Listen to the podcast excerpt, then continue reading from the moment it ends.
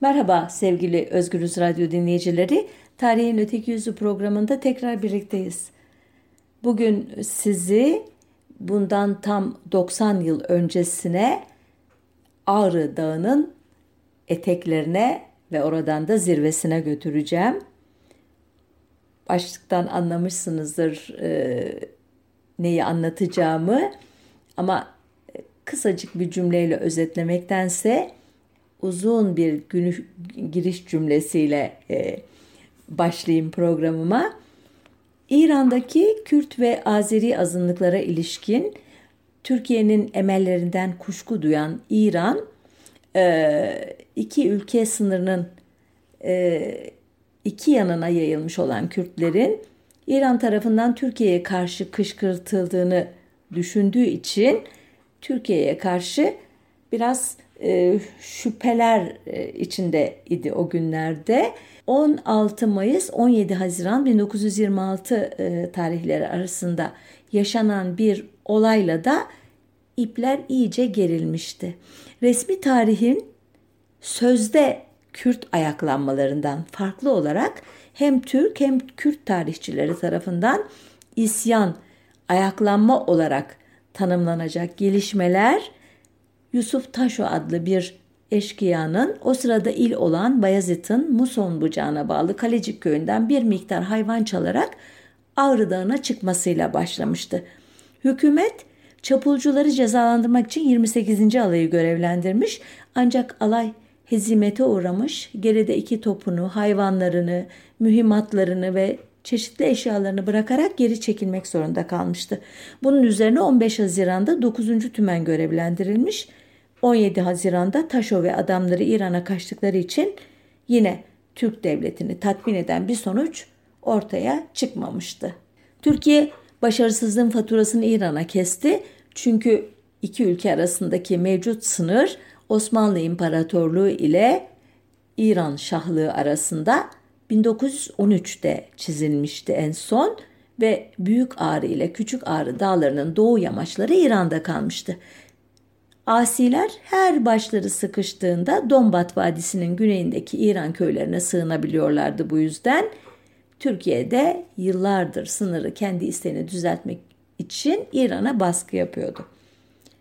13-20 Eylül 1927 tarihleri arasında Kürt grupları kovalayan Türk kuvvetleri yine başarısız olunca İran'ın Cemiyeti Akvam'daki temsilcisi Muhammed Ali Furui Ankara'ya geldi ya da davet edildi.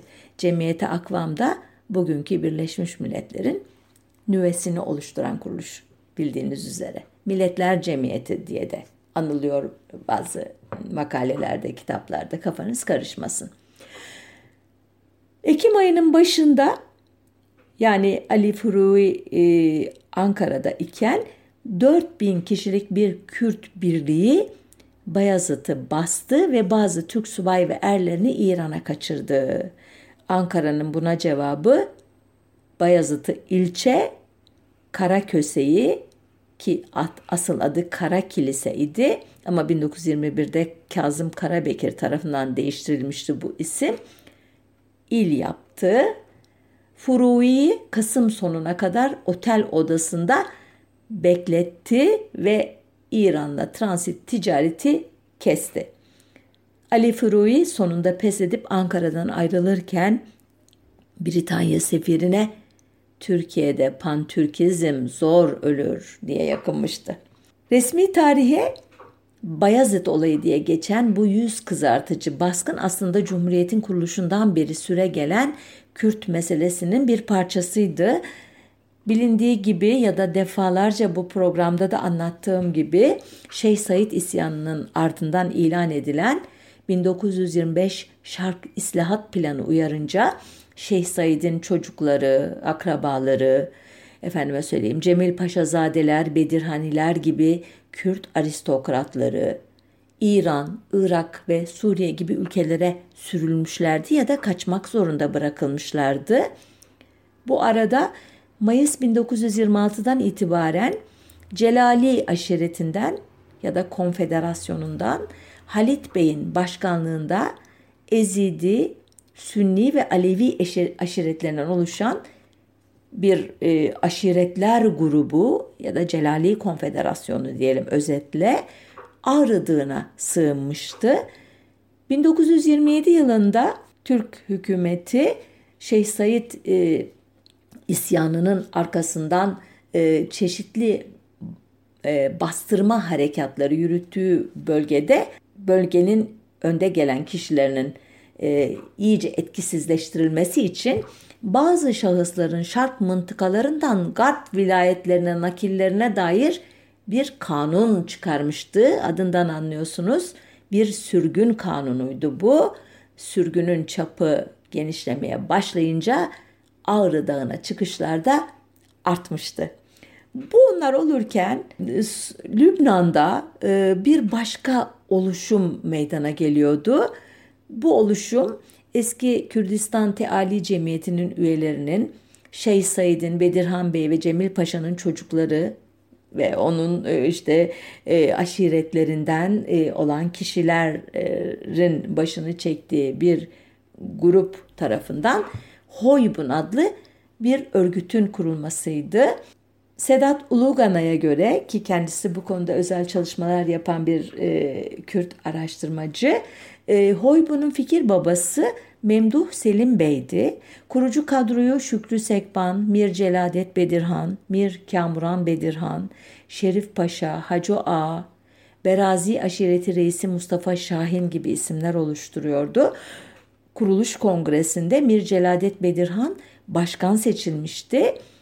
İhsan Nuri Bey ise başkomutan idi. Kimdir İhsan Nuri Bey? Buna küçük bir parantez açayım çünkü ileriki e, bölümlerinde konuşmamız sıkça adı geçecek. 1910 e, yılında Harbiye'yi bitirerek Teğmen rütbesiyle Osmanlı ordusuna katılmış bir kişi.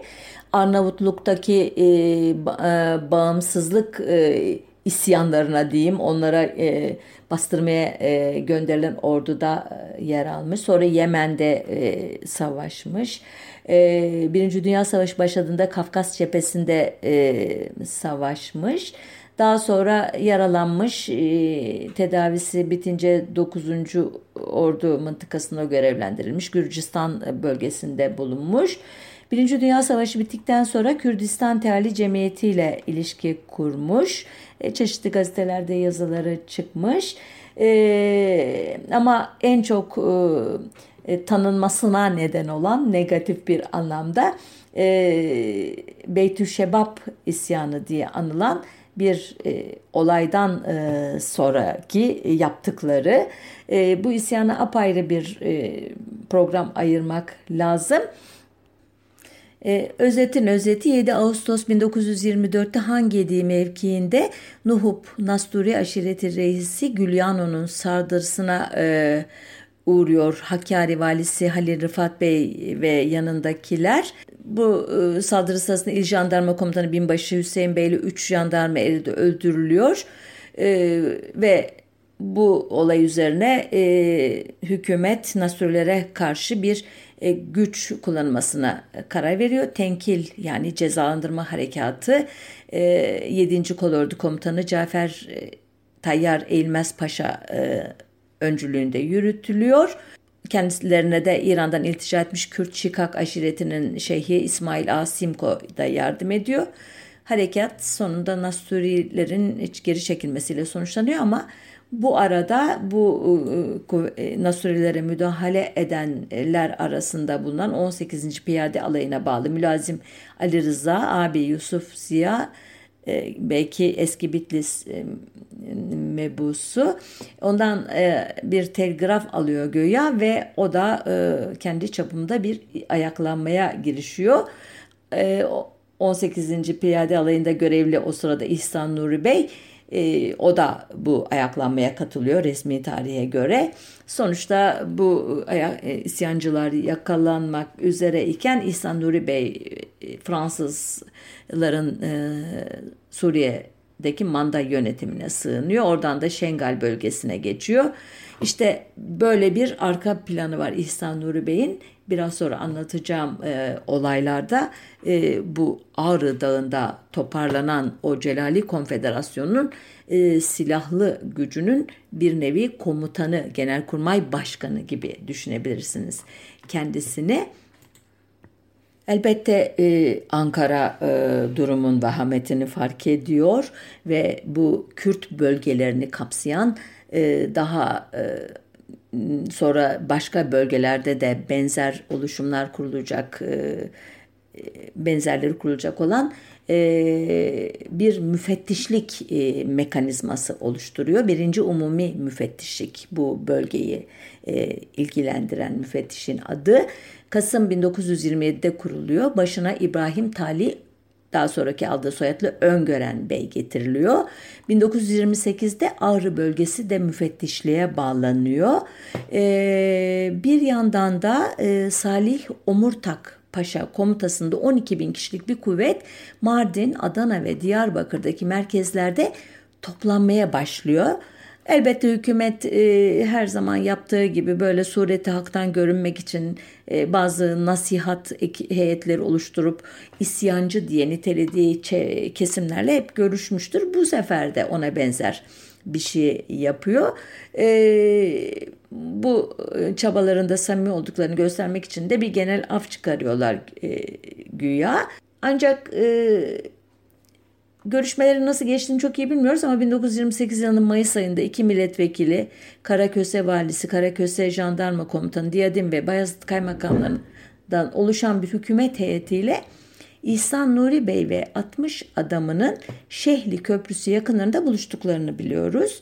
Ancak İhsan Nuri Bey iddialara göre geri adım atmıyor. Bilmiyoruz ne teklif edildi, neler talep edildi, neydi, ne, nelerde anlaşamadılar. Ancak İlginçtir. 1919'da ee, Erzurum Kongresi'ni düzenleyen Vilayeti Şarkiya e, Müdafaa Hukuk Cemiyeti'nin kurucularından Kürt kökenli Süleyman Nazif bu görüşmelere en çok karşı çıkan, bu kişilerin affedilmesine en çok itiraz eden bir kişi ve vaaz ve nasihat e, ve şefkat zamanı çoktan geçmiş, geçti. Eline silah almış her an.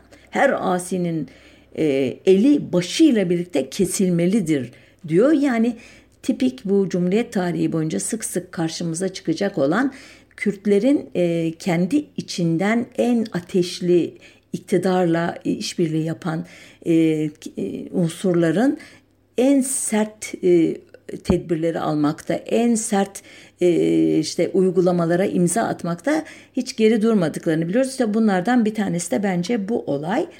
E, bu iddialara göre görüşmeler başarısızlıkla sonuçlanınca iktidar e, artık daha sert e, tedbirler almak gerektiği konusunda kendini e, çok haklı görüyor muhtemelen ki Mart 1930'da ceza muhakemeleri usulü kanununa birinci umumi müfettişlik mıntıkasında okuyorum kanundan şekavet fesatçılık, devlet otoritesine karşı koymak gibi cürümlerin 5 kişilik bir mahkemede yargılanmasına ve verilecek cezaların temize gitmeden kesinleşmesine ilişkin bir hüküm koyuyor. Düşünebiliyor musunuz? 5 kişi kim bunlar? Hukukçu mu? Değil mi? Hiç bu şartlar aranmıyor ve temizi olmayan bir yargılama mekanizması tipik 1929'da görevleri ve e, kanun icabı bitmiş olan istiklal mahkemelerinin bir e, şeyi e, devamı niteliğinde bir şey gördüğünüz üzere. E, peki ne oluyor ondan sonra? İnanın e, açık hiçbir şey yok.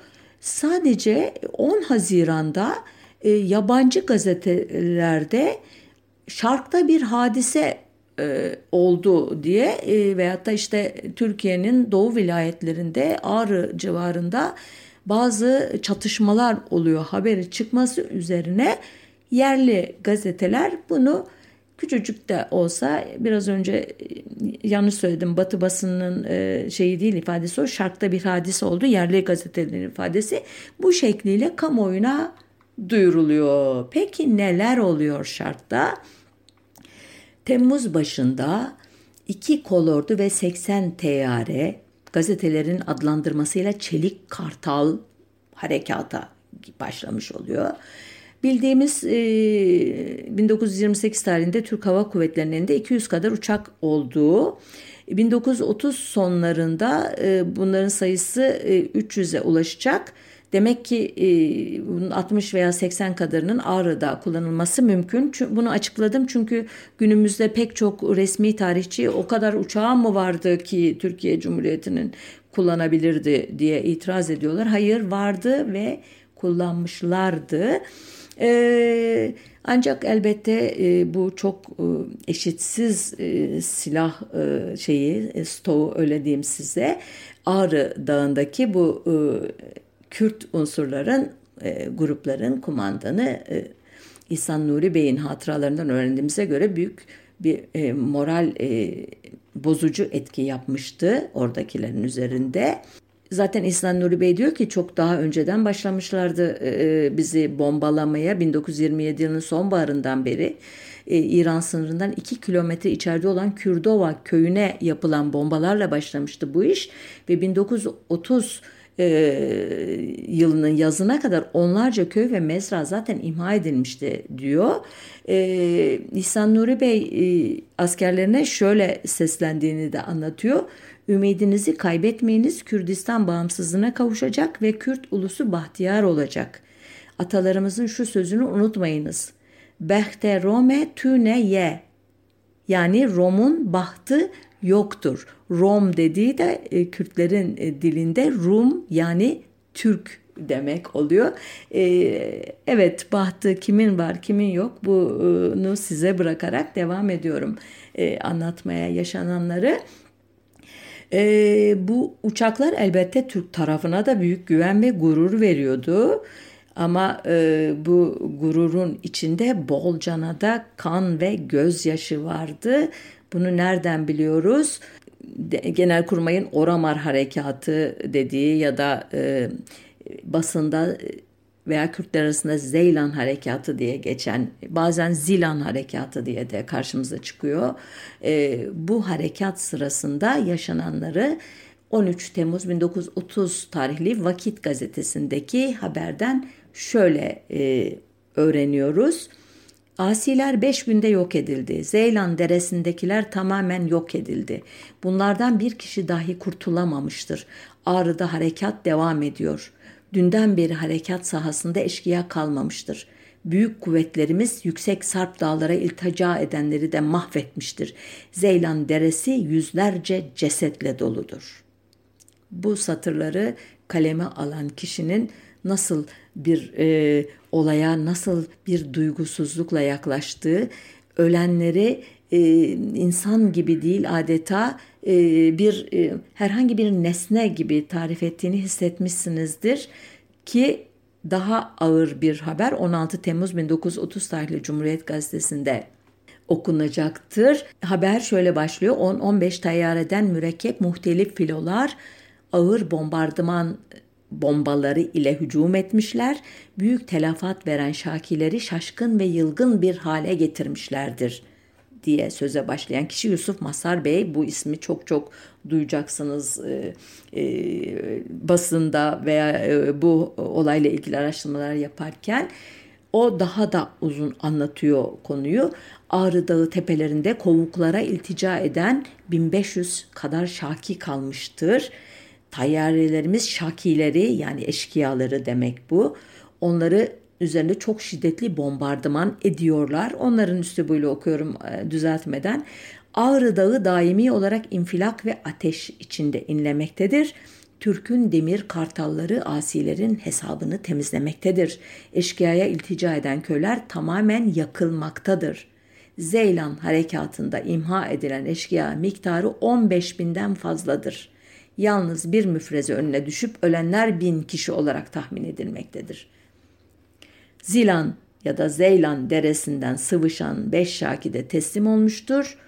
Zilan deresi lebalep yani ağzına kadar cesetle dolmuştur. Bu hafta içinde Ağrı Dağı tenkil harekatına başlanacaktır. Düşünün daha başlanmamışken bu kadar büyük bir e, şeyde ölçekte katliam yapılıyor. Devam ediyor yazar. Kumandan Salih Paşa bizzat Ağrı'da tarım harekatına başlayacaktır. Bundan kurtulma imkanı tasavvur edilemez.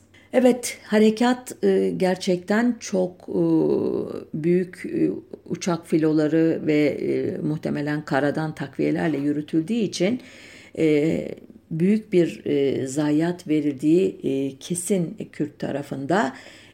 Onlar da iddialarına göre 8 uçağı düşürmüşler. İsyancıların eline sağ düşen iki pilotun gözleri oyulu burunları kesilerek öldürülmüş olabilir. E, yani bunlar da var kayıtlarda. Bazı kaynaklara göre 12 uçak düşürülmüş ama pilotların öldürülmesinden söz eden de var, etmeyen de var. Sonuçta e, bu çatışmalar sürerken e, Türkiye ve İran'ın e, da savaşın eşiğine geldiğini e, okuyoruz gazetelerden. Ağustos ayında basın bu olaylardan ziyade aslında ilginç bir şekilde 12 Ağustos'ta kurulacağı açıklanan serbest fırka haberlerine yöneliyor ve Ağrı isyanı meselesi ikinci plana düşüyor ya da düşürülüyor elbette. O dönemin e, şartlarını düşünürseniz internet yok, televizyon yok, radyo e, yayını son derece sınırlı. E, iktidar, hükümet neyi e, duymasını isterse halka onları gazetelere sızdırıyor. Bazen bu olayın ifşa olmasında etkisini anlattım fark ettiyseniz yabancı basında ortaya çıkıyor e, çeşitli olaylar mecburen e, duyuruyor. Sonuçta Ağrı isyanı meselesini sönümlendiriyorlar kamuoyu nezdinde ama arka tarafta devam ediyor harekat. E, Ağustos ayının sonunda e, İsmet Paşa e, şu çok ünlü cümlesini sarf ediyor. Bu ülkede sadece Türk ulusu etnik ve ırksal haklar talep etmeye hakkına sahiptir. Başka hiç kimsenin böyle bir hakkı yoktur. Bu e, sözler e, size muhtemelen başka bir e, konuşmayı hatırlatmıştır. E, dönemin adliye vekili yani Adalet e, Bakanı e, Mahmut Esat Bozkurt'un çok benzer sözleri var ama o daha sonra edecek bunları. Yani e, İsmet e, Paşa ondan çok daha önce bu e, e, ultimatomu Kürtlere vermiş bir kişi. Ancak o e, isyan bitmiş gibi e, konuşuyor ama hayır arka planda e, harekatın ve baş direnmenin devam ettiğini e, nereden anlıyoruz? Yabancı basından yine New York Times e, gazetesine çıkan bir habere göre o sırada Yalova'da dinlenmekte olan Mustafa Kemal bir ara bizzat bölgeye gidip isyanı bastırmayı bile düşünüyor.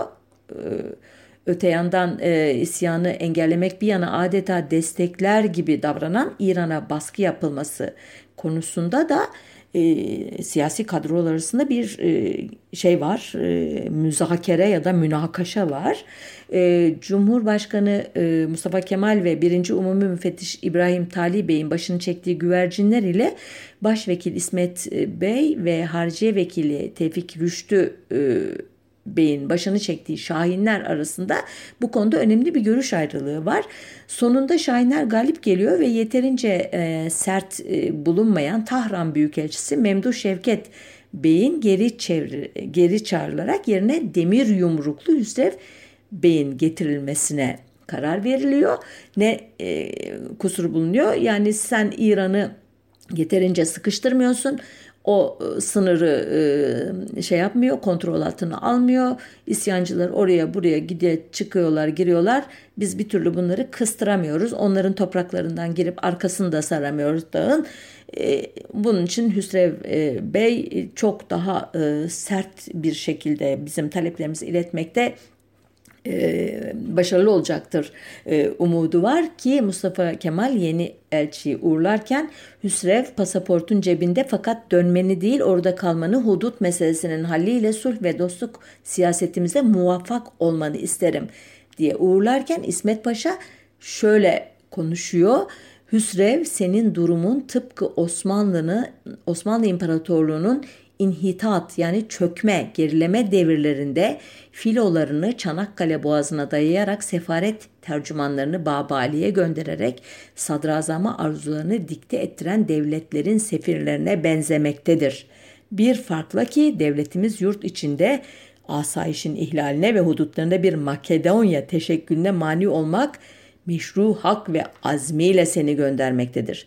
Binaenaleyh sen İran hükümetiyle seferber olmuş bir ordumuz, e, arkanda harekete hazır bir halde konuşacaksın. Bu ciddi vaziyetin icabına göre davranmaklığın lazımdır.'' E, bu konuşmada pek çok unsur var dikkat ederseniz Çanakkale Boğazı travması, Makedonya e, meselesinin travması demek ki o günlerde Ağrı'da yaşanan olayların aynen bir zamanlar e, Balkanlarda bir zamanlar Çanakkale'de yaşanan olaylar kadar büyük bir tehlike yarattığını düşünüyor iktidar. E, bu da e, Ağrı Dağı'nda gerçekten çok ciddi bir güç e, biriktiğini e, gösteriyor bize. Sonunda Hüseyin Bey hakikaten beklenen beceriyi, mahareti gösteriyor. İran'ı sınır ötesi harekata razı ediyor. Türk birlikleri İran topraklarına girerek Ağrı Dağı'nı çember altına alıyorlar.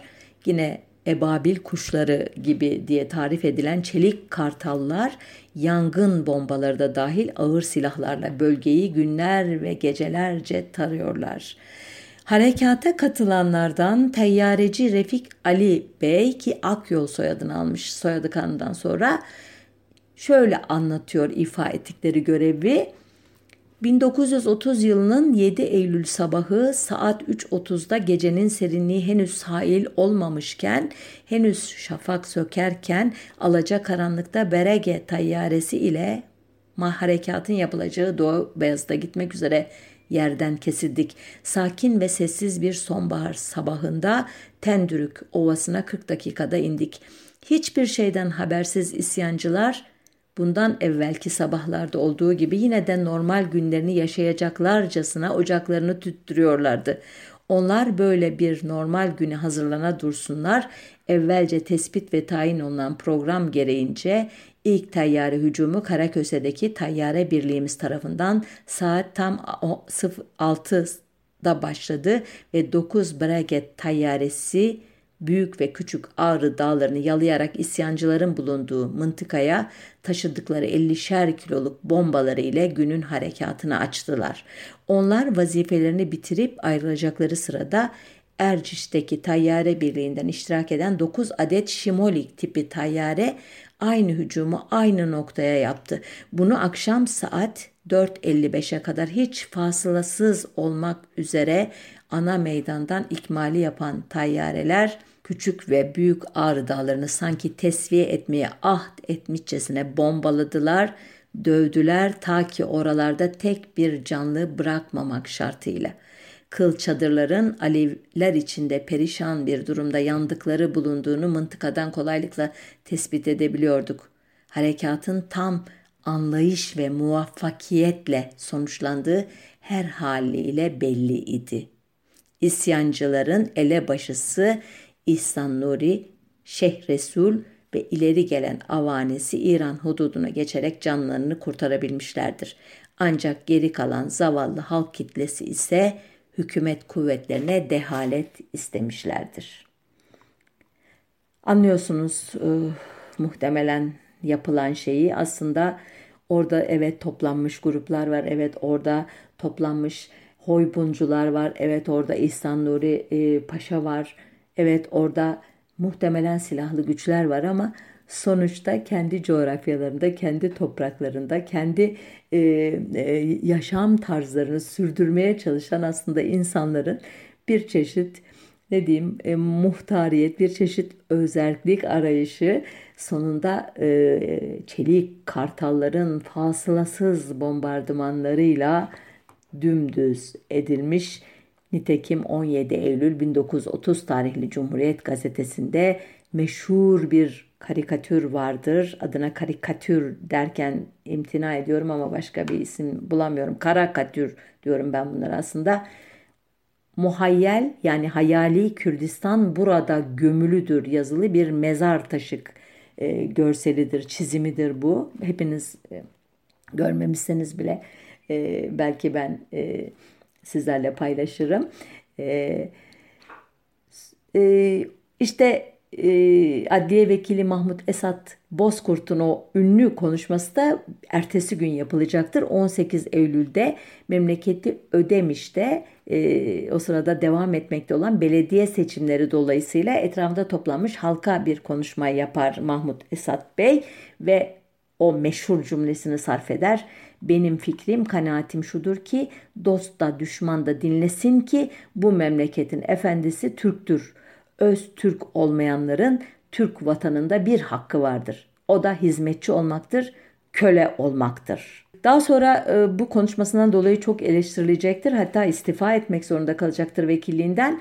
Kendisine bu konuşmasıyla anayasayı ihlal ettiği, yabancıları, gayrimüslimleri hedef aldığı suçlaması yapıldığında da e, bir açıklama yapar göya. Açıklaması ondan da beterdir. E, ben Ödemiş Nutkun da bu memleketin efendisi Türklerdir. Öz Türk olmayanların hakkı hizmetçiliktir, köleliktir demekle misafirlerimiz olan ecnebileri kastetmedim. Esasen bir memleketin dahili siyasi münakaşalarında yabancıların yeri yoktur ve olamaz. Bu hak vatan evlatlarına aittir. Benim kastım teşkilat-ı esasiye mucibince Türk olup halen Türkiye'den başka milliyet iddia edenler varsa onlaradır.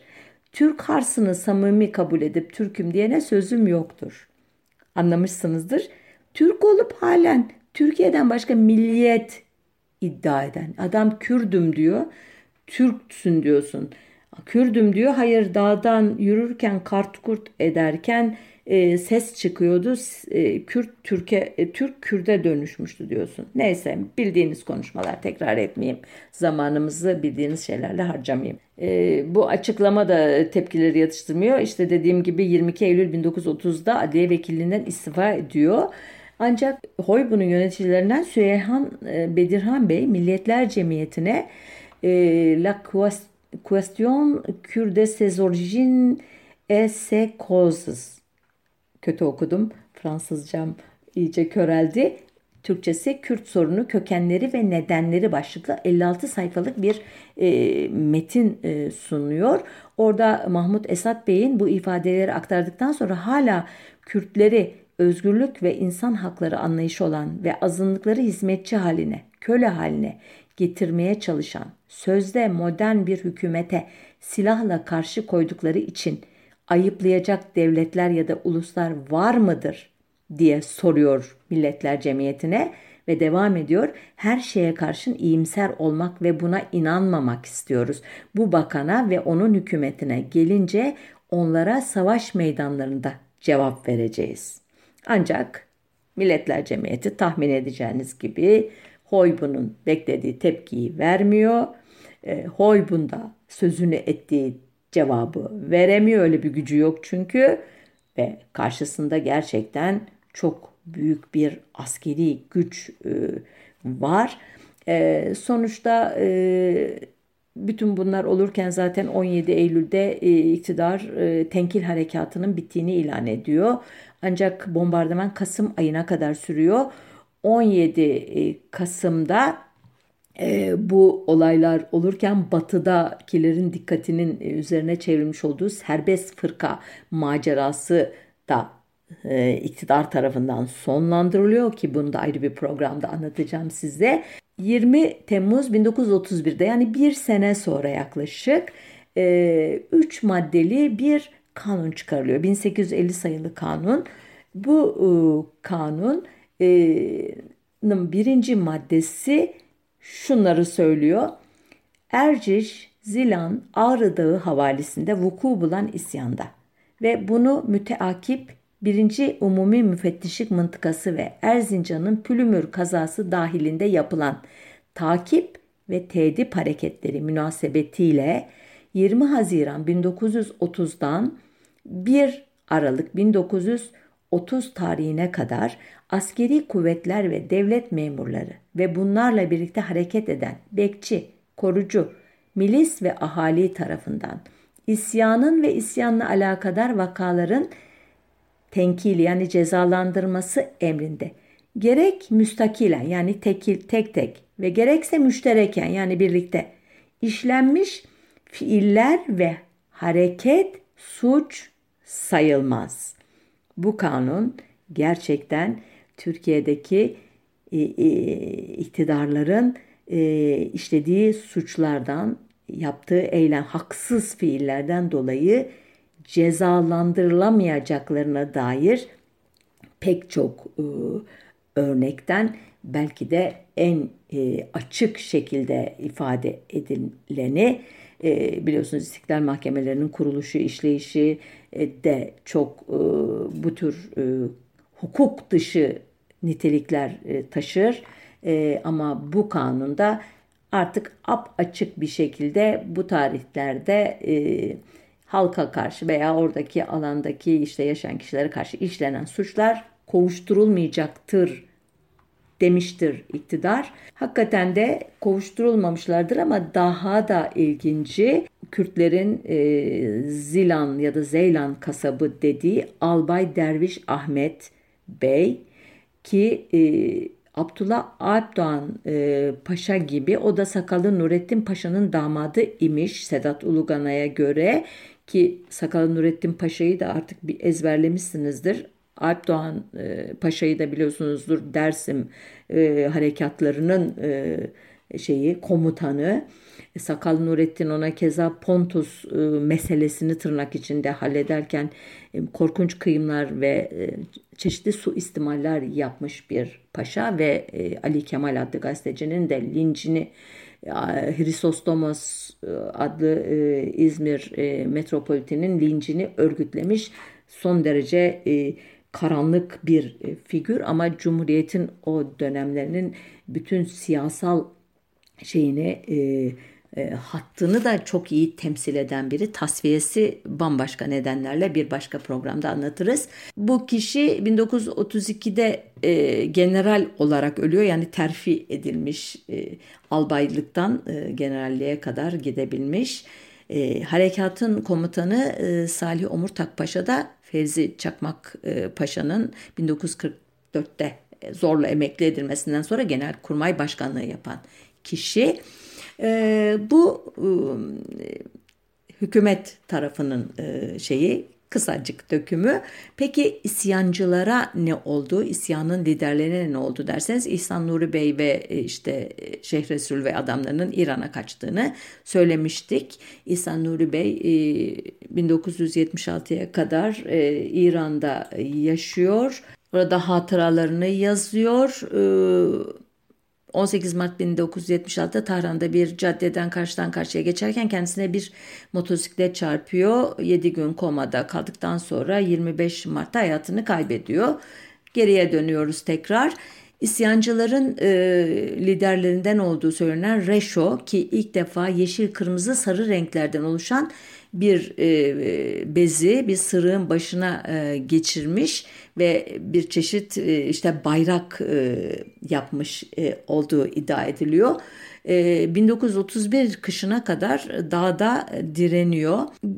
Başka lider pozisyonunda mı yoksa katılı sadece katıldıkları için mi çok emin olmadığımız bir grup isyancı yargılanıyor 28 e, Kasım 1931 tarihli Akşam Gazetesi'nden ediniyoruz bazı bilgileri.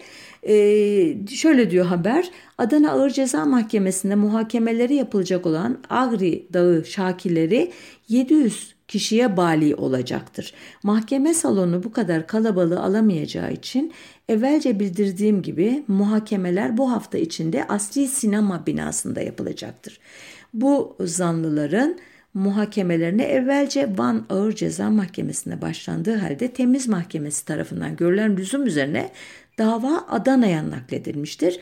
Şimdiye kadar şehrimize hadise teşvikçilerinden 192 kişi gelmiştir.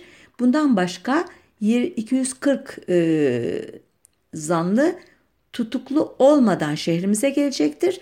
Ayrıca 62 tutuklu ve 40 e, tutuksuzun da gönderileceği Erciş Savcılık Dairesi'nden bildirilmiştir.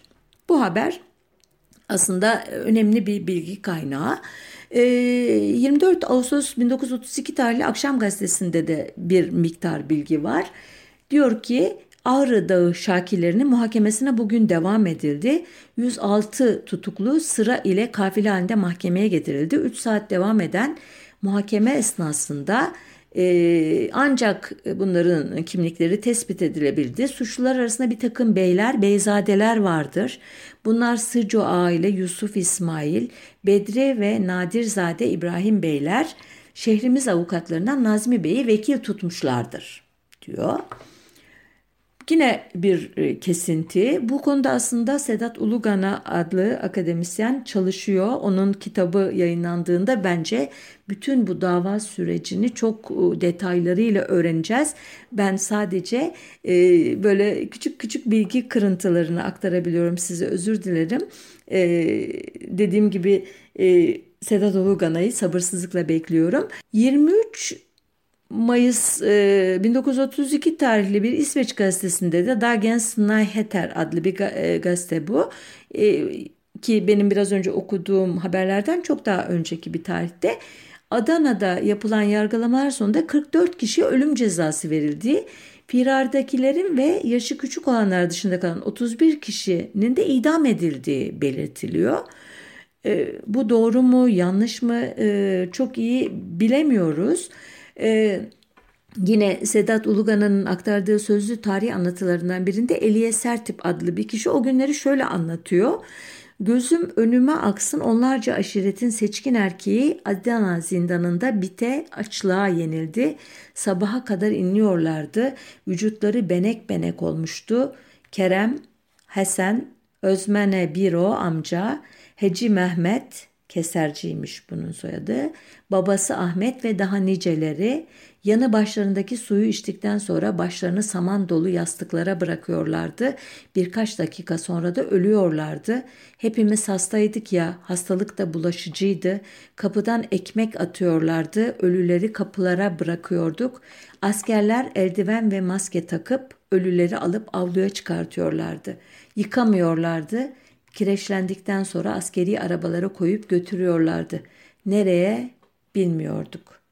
Şimdi idamlar hakikaten yapıldı mı? Kaç kişi idam edildi? Yoksa bu e, hapishanedeki kötü koşullardan, hastalıktan, bitten, keneden, tifustan dolayı ölümler mi acaba bu sayıyı oluşturuyor? Onu dediğim gibi e, henüz bilemiyoruz. Ancak e, bu geri kalan yani Celali e, Konfederasyonu çok büyük bir konfederasyon. Bu e, konfederasyonun mensuplarının bir bölümünün İran'ın Tebriz ve Tahran bölgelerine, bir bölümünün Türkiye'nin Ege ve Trakya bölgelerine sürgün edildiğini biliyoruz sahipsiz kalan çocukların yine e, daha sonra Dersim'de daha yaygın bir şekilde göreceğimiz gibi subay ailelerine evlatlık verildiğini e, söylüyor e, sözlü tarih. E, bu arada isyan tırnak içinde kanlı biçimde bastırıldıktan sonra e, Türkiye e, epeydir İran'a e, Ağrı'nın güneydoğusundaki Aybey Dağı'nın Türkiye sınırı alınması konusunda ki e, baskıları iyice arttırıyor. E, 1932'nin ilk günlerinde bizzat Mustafa Kemal tarafından Ağrı Dağı'nın e, İran'da kalan kısmı karşısında toprak öneriliyor. E, görüşmelere İran adına katılan General Hasan Arfa son noktayı bildirmek için e, İran Şahı Rıza'ya gittiğinde Şah General'e şöyle diyor. Benim bu konuda ne düşündüğümü anlamadığını anlaşılıyor. Söyle bakalım. Şuradaki bu tepe, oradaki o tepeden daha yüksek değil mi? Bu beriki nasıl? Neden onu istemiyorsun? Bak, maksat bu tepe, bu o tepe değil. Benim amacım Türkiye ile İran arasında bu kadar yüzyıllardır mevcut olan ikilik ve ayrılığın ortadan kalkmasıdır. Bu tepenin, bu yüzünün kimin olduğu önemli değil. Önemli olan bizim birbirimizle dost olmamızdır. Görüyorsunuz e, İran, e, e, Türkiye e, anlaşması, dostluğu e, Kürtler söz konusu olduğunda e, gerekirse tepeleri takas edecek kadar e, önemli hale geliyor ki e, bir karış toprak vermemek için ne savaşlar çıkarmış ne kanlar dökmüştür bu iki devlette. E, bu da e, o bölgede yaşayan Kürtlerin kulağına küpe olsun diye e, küçük bir parantez. Sonuçta 23 Ocak 1932'de iki devlet arasında e, bir anlaşma imzalanıyor ve Maku Bayazıt yolunun sınırı kestiği noktadaki Kotur ve Bazirgan'ı kapsayan toprak karşılığında Ağrı Dağı'nın tamamının Türkiye sınırlarının içine alınması sağlanıyor. 1933'te Cumhuriyet'in 10. yıl şerefine çıkartılan genel aftan e, 1923'te Lozan Barış Anlaşması kapsamında yurt dışına sürülen 150'likler bile yararlanırken sürgündeki Kürtlere Türkiye'ye dönme hakkı tanınmıyor. İki ülke arasındaki ilişkiler 1934'te Rıza Şah'ın Türkiye'ye yaptığı görkemli gezi ile zirve yapıyor. Bundan sonrasını hızlı hızlı anlatıyorum farkındaysanız. Ee, Karaköse'nin adı 1935 yılında Ağrı olarak değiştiriliyor. Ee, bazı küçük pürüzleri gidermek için 27 Mayıs 1937'de Tahran'da bir anlaşma daha imzalanıyor. İki ülke arasındaki ilişkiler 1937 tarihli Sadabat Paktı ile zirveye ulaşıyor. İran'la Türkiye arasında bir daha Kürt meselesi kökenli çatışma yaşanmıyor. Ki son e, günlerde e, gazetelerde okuduğunuz trajik bir olay e, İran'dan Türkiye'ye sığınan 3 e, e, gencin ki muhtemelen Kürt asıllı oldukları söyleniyor. İran'a e, ölüm cezası olduğu bilindiği halde iade edilmesi işte temelleri ta 1900 32'de e, atılmış Mustafa Kemal ve Rıza Şah arasındaki bu e, paktların, anlaşmaların bir uzantısı çok ilginç gerçekten. Biri Sünni, biri Şii e, mezhebinde iki e, e, kadim e, imparatorluk ya da devlet bakiyesi, ulus devletin Kürt meselesi konusundaki e, uyumu gerçekten üzerine düşünmeye değer bir konu. Evet e, programın sonuna geldik. E, bu e, olaylar olurken e, Ağrı Dağı'ndaki e, işte önderlerinin e, Celalli Konfederasyonu'nun işte Agri diye bir e, gazete çıkardıkları Milletler Cemiyeti'ne bir Kürt Cumhuriyeti e, kurmak üzere başvurdukları da söyleniyor. E, doğrusu e, Milletler Cemiyeti'nin Cenevre'deki e, arşivine yazdığım e, yazıya cevap alamadım. Bu konudaki başvurunun e, metnini e, e, göremedim. E, dediğim gibi e, bu konu daha çok araştırılmaya muhtaç bir konu. Serbest fırka tartışmaları arasında basının da e, bir şekilde karartma yapmasıyla e, e bizim kolayca ulaşamadığımız e, bilgiler içeriyor, saklıyor.